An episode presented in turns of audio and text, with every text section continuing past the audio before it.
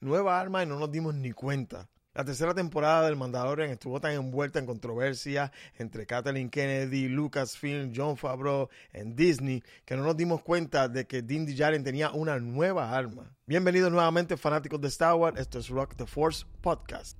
Aunque anteriormente en una entrevista con Christian Harloff del Seed Council Podcast, el actor o el doble de cuerpo del Mandalorian, el mismo Brendan Wayne, había dado spoilers sobre esta nueva arma que había obtenido Din Djarin o el Mandalorian y todos habíamos pensado que eran estas armas o estos batones o escudos que Din Djarin estaba utilizando al final de la temporada número 3 cuando estaba peleando con los guardias pretorianos. Y muy equivocados que estábamos porque Din Djarin no estaba utilizando su clásico blaster y estaba utilizando un nuevo blaster que pasó desapercibido y no nos dimos de cuenta hasta ahora. En las dos temporadas anteriores, Din confió fielmente en su blaster, un arma que se convirtió tan icónica como el mismo Mandaloriano y hasta tan icónico como su propia armadura. Pero al igual que su armadura fue evolucionando durante las temporadas, también ha evolucionado su nuevo blaster.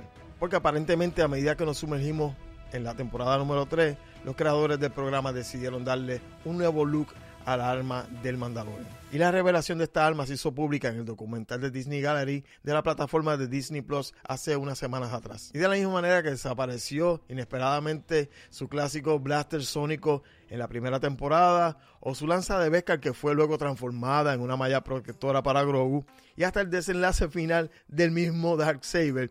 Asimismo, sin mucha atención, fue presentado este nuevo blaster. Pero entonces, ¿qué hace diferencia ese nuevo blaster de su antiguo blaster? Bueno, primero podemos observar que es un diseño mucho más elegante, mucho más aerodinámico, mucho menos rústico. Es un nuevo blaster que personifica el viaje que ha evolucionado el mismo Mandalorian. Y en segundo lugar, este blaster tiene una presencia y cuenta con una potencia de fuego mejorada que proporciona a Din Djarin mayor eficiencia y eficacia en sus misiones por supuesto. Y finalmente en el documental ellos indican, el equipo de trabajo, que se inspiraron en la rica cultura mandaloriana, incorporando un diseño que rinde homenaje a la historia y a las tradiciones mandalorianas. Así que cosplayer que nos ves o que nos estás escuchando, ya sabes que tienes asignación de que tienes que actualizar tu blaster para algo que sea mucho más fiel a lo que vimos en la pantalla. No olvides suscribirte para que sigas conectado a nuestras informaciones y a nuestro contenido. Y si no estás escuchando por las plataformas de podcast, no olvides suscribirte a nuestro canal de YouTube, arroba Rock para que puedas disfrutar de todo el contenido visual de estos capítulos. Así que hasta la próxima, mi gente. Suscríbete, dale like. This is the way. Hasta la próxima.